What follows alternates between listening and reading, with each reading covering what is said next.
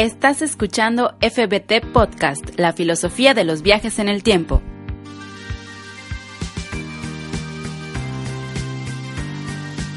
Comenzamos.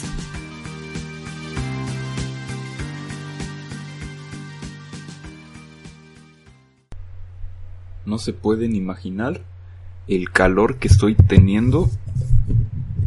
en estos momentos. Me está sonando la frente y estoy grabando desde mi cuarto, aquí desde las tierras de Mérida, Yucatán.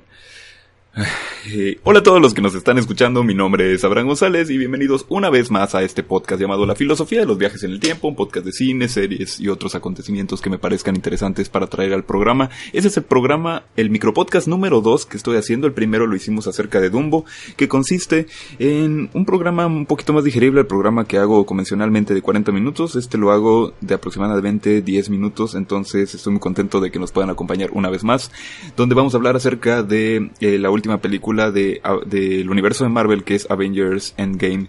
que es la predecesora a Infinity War. Entonces no sabía cuándo hacer este programa porque honestamente como que no quería arruinárselas a nadie. Yo la fui a ver el día del estreno y salí como casi a las 4 de la mañana de la película, pero creo que este es un momento muy pertinente para poder subir eh, la opinión de esta reseña porque creo que ya mucha gente ya la pudo haber visto.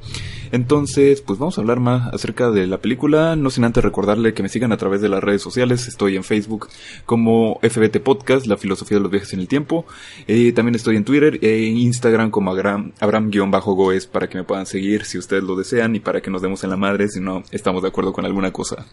Pues sí, ahí, ahí me pueden escribir para cualquier duda, comentario o sugerencia acerca de este micro podcast que me encantaría que también dejaran sus comentarios en la parte de abajo para que me dijeran este sus observaciones también sobre esta gran película del universo Marvel, ¿no? Entonces, este, nada más, antes que nada, eh, voy a hablar acerca, voy a hablar con spoilers acerca de esta película. Entonces, si no la han visto, pues les recomiendo que no escuchen este podcast todavía porque sí voy a hablar acerca de puntos muy puntuales de la película y no me gustaría arruinarle la experiencia de lo que es ver esta esa que me parece una fantástica película del universo Marvel. Entonces, pues bueno, me encantaría decir de que lo que he escuchado en todas las reseñas es un gran acontecimiento porque está cerrando veintitantas películas de Marvel y es, fue muy difícil, es un esfuerzo, pero pues seguramente eso ya lo escucharon en muchos lados, entonces, así que voy a dar una pequeña sinopsis que seguramente ustedes ya saben de qué se trata, pero, em, pues bueno, em, pues después de los acontecimientos que pasaron en Infinity War, Thanos tras haber chasqueado los dedos y haber eh, desaparecido a la mitad del universo, se retira y se queda en un paradero desconocido. Los Vengadores intentan continuar con su vida y salir adelante mientras rastrean a Thanos para poder recuperar para ver si se puede recuperar todo lo perdido. Las cosas empiezan a cambiar cuando Ant-Man, o mejor conocido como Scott Lang, aparece eh, del universo cuántico para poder abrir la posibilidad de los viajes al pasado y poder evitar el destino del chasquido de los, del guantelete de Thanos, ¿no? Entonces, pues, empezando con la reseña, primero voy a hablar de lo que me gustó y luego voy a hablar acerca de lo que no me gustó tanto. Eh, debo decir que como esta película tiene tantos momentos épicos, se me hizo un poco complicado poder decir lo que no me gusta porque me gustaron muchos aspectos de la película. Pero ya que vi varias reseñas y que ya vi varias críticas, creo que puedo hacer un mashup de todas las ideas que me que, que escuché y también sobre eh, mis ideas personales y de los cuales eh, coincido no con las críticas que he leído, ¿no? Pero entonces, hablando de lo bueno,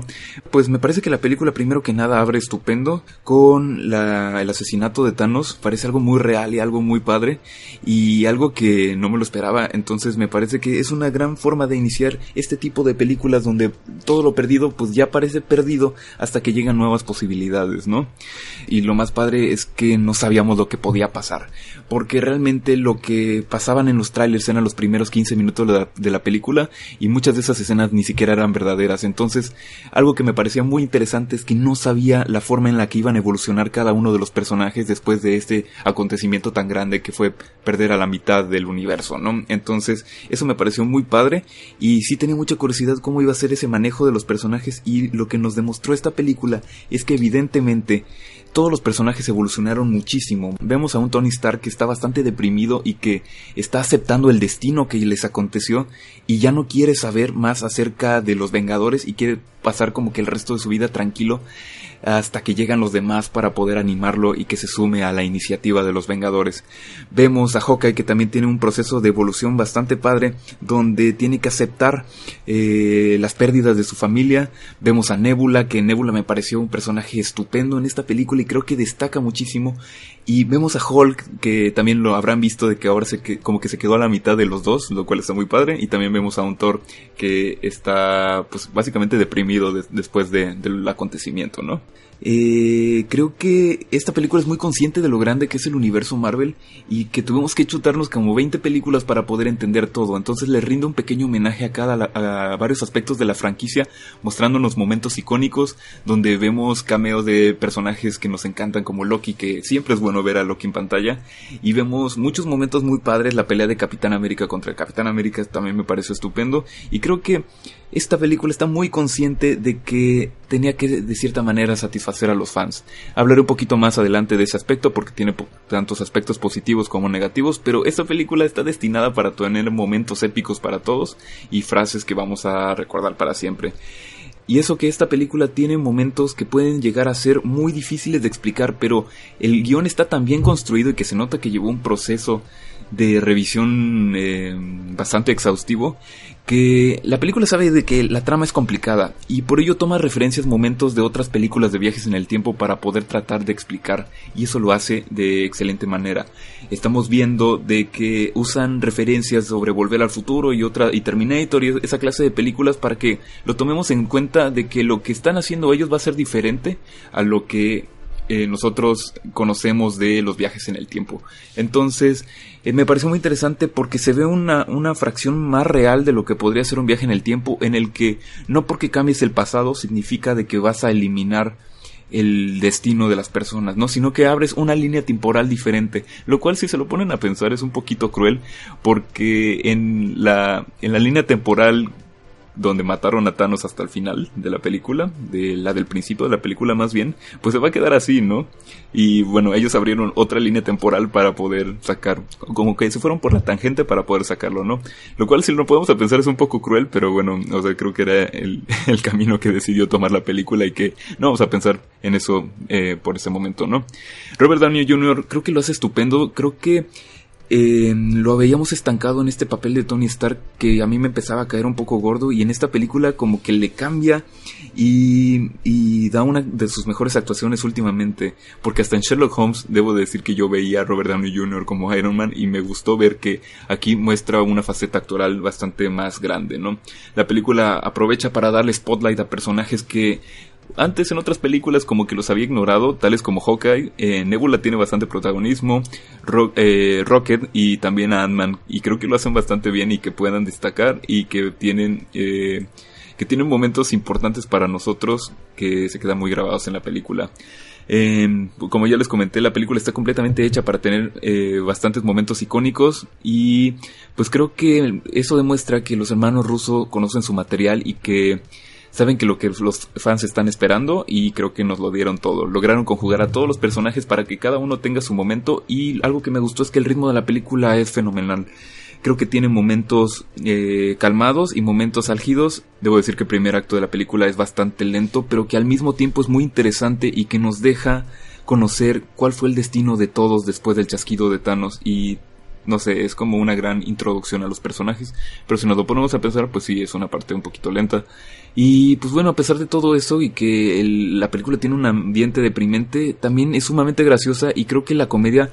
eh, lo manejan bastante bien porque no se siente fuera de lugar y pues se aprecia, se aprecia que se haya tomado esta película que a pesar de que es muy seria también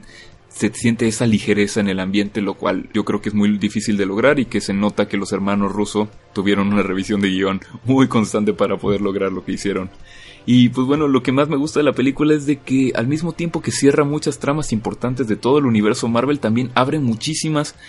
abre muchísimas posibilidades, abre muchísimas posibilidades que también pues ahí se ve el negocio con la con la plataforma de Disney Plus de que tanto WandaVision va a tener su propia serie, sobre Loki que pues ahora sabemos que tiene el Tesseract, eh, pues también tiene ahí como que una línea para su propia serie, a, a, Winter Soldier y a Falcon que ahora pues ya vemos de que, eh, que Falcon ahora va a ser eh, va a ser va a ser Capitán América, entonces eh, tiene muchas vertientes en la que cierra muchas cosas, pero también abre muchas y yo creo que eso está, eh, está bastante bien. También vemos a Thor que se une a los Guardianes de la Galaxia y que aparentemente van a estar en búsqueda de la Gamora que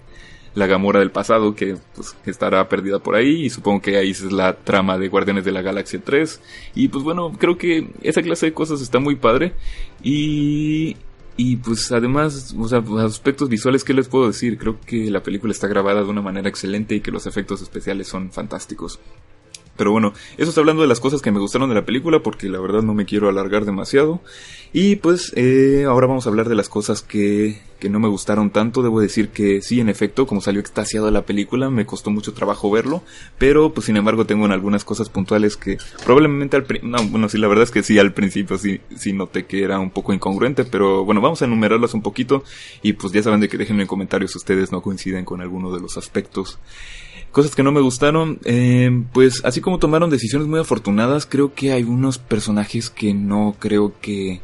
tomaran las mejores decisiones para ellos. Eso es como mi, mi, mi opinión personal, ¿no? Eh, me gustó que Hawkeye tiene una evolución, aunque siento que pues el destino de su personaje desde el primer acto estaba bastante cantado cuando desaparecen sus hijos su, su familia cuando están está ahí probando con el arco. Creo que estaba muy cantado. Y pues esa clase de cosas que sí me gustó Hawkeye como personaje, pero sin embargo siento de que por ejemplo la escena que tiene en Japón es completamente necesaria y que se pudo haber retirado de la película, porque yo creo que más que hablarnos del daño que tiene el personaje, lo convierten en un Hawkeye sanguinario y al que se le perdona todo, ¿no? Al que se le perdona porque está triste. Entonces, ese tipo de cosas como que a mí no me parecieron y como lo que estaba como lo que decía en el principio, esta película está hecha para tener fan service, para, para todos los fans que leen los cómics de Marvel. Sabemos de que em, en el cómic Hawkeye se vuelve Ronin, que es un guerrero un poquito más sanguinario, pues y ahí lo tenemos ahí, ¿no? Pero si nos queremos hablar acerca de la película en sí, son cosas que sirven para los fans, pero que al mismo tiempo no aportan tanto a la película o que no terminan siendo muy congruentes. No sé si me doy a explicar. Eh, Gamora, pues yo creo que ya había comentado en otros podcasts o con los podcasts de Kinecarus de que realmente nunca me ha caído tan bien que digamos. Y pues en esta película pues me vuelve a mostrar lo contrario porque qué poca química sentí que tuvo con el resto del elenco. En el sentido de que no, no se tienen que llevar bien para que haya química. Realmente pueden ser, pueden ser enemigos y que haya química. Y aquí Gamora pues me, se me hace como que no tuvo mucha evolución de personaje. Y que pues la volvemos a ver eh, bastante gris y que ni siquiera en escenas de acción vemos que tenga tanta interacción interacción padre, no sé cómo explicarlo con, con el demás elenco de, del equipo, ¿no? Y pues bueno, la película está hecha para que tengamos muchas escenas para que gritemos. Em, es medio incongruente para mí pensar de que Capitana Marvel no está interesada realmente en salvar el mundo. Ya sé que está muy ocupada salvando otros planetas, pero pues, estamos hablando de su planeta natal. Y pues me parece un poco triste porque el mismo tráiler de la película había un avance donde se encuentra Thor y Capitana Marvel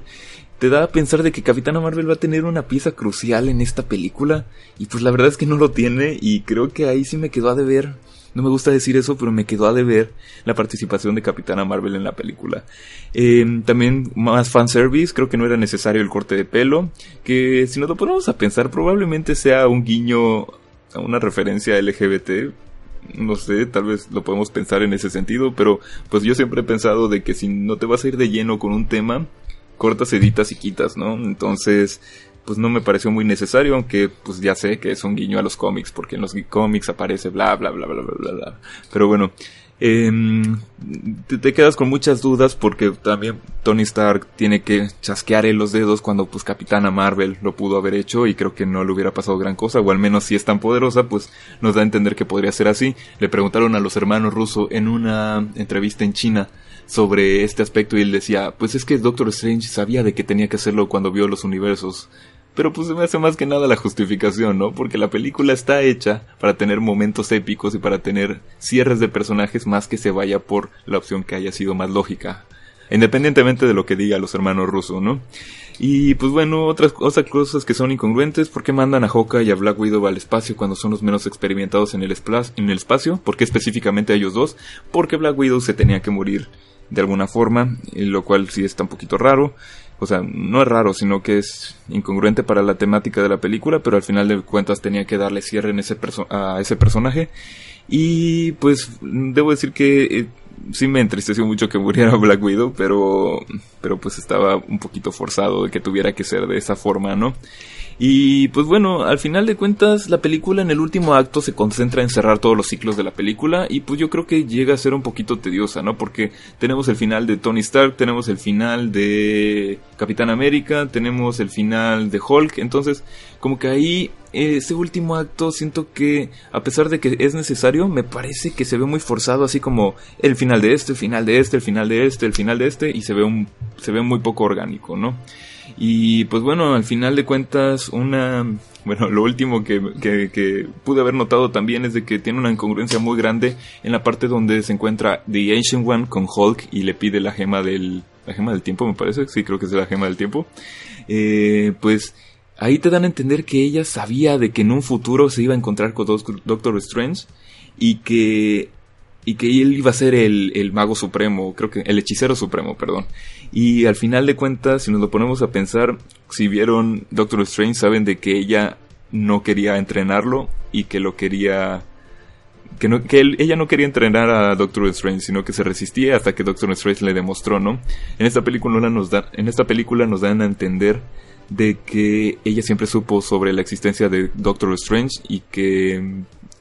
que no lo quisiera entrenar sabiendo eso, pues es una pequeña incongruencia, ¿no? Pero, pero bueno, tenemos que reconocer que hacer un universo de 23 películas, 23 películas creo que son, y que las fueron haciendo sobre la marcha, porque debo decir que el universo Marvel está construido sobre la marcha, porque por ejemplo, no sabían ellos mismos de que iban a tener a Spider-Man en la franquicia y tuvieron que acomodar todo para que Spider-Man también participara en la película.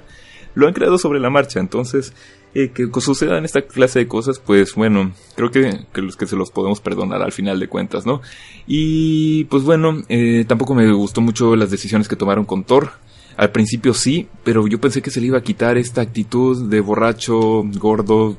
O sea, me gustó al principio, pero luego creo que se me hace tedioso. Y pues la verdad es que a lo mejor a muchos les gustó la decisión que tomaron con Thor, porque es bastante gracioso verlo borracho y gordo y así, pero creo que yo no fui tan fan de este personaje. Hablando un poco en comparación con Infinity War, pues debo de decir que a mí al final de cuentas esta película me pareció más emocionante y más emotiva, sin embargo yo creo que Infinity War es todavía más sólida, en el sentido de que eh, hubo una gran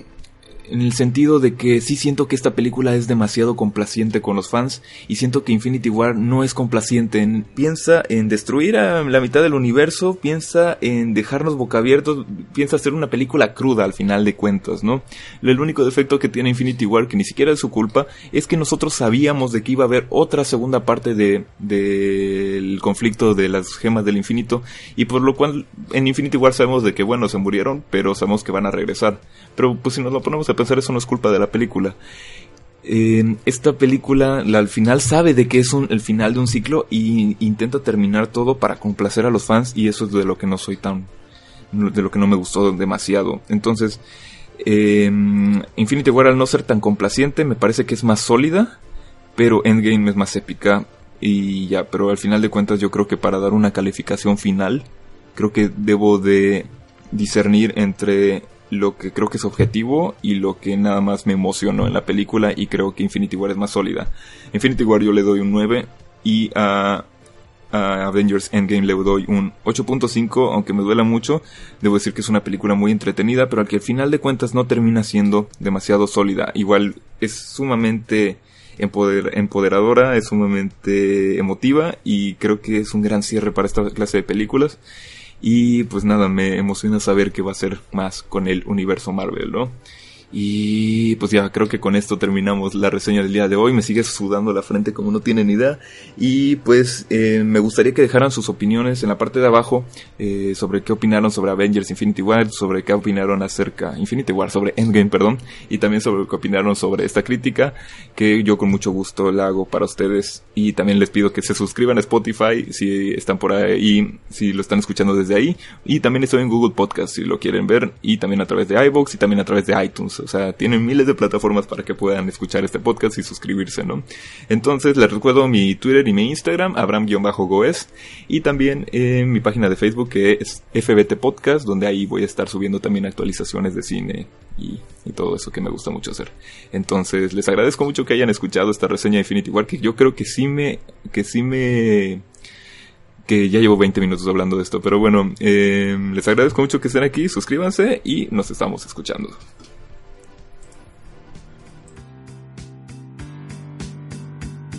Acabas de escuchar FBT Podcast, la filosofía de los viajes en el tiempo, donde la violencia, la acción y lo irreal es lo más divertido de ver y también de escuchar. Nos escuchamos en la próxima edición.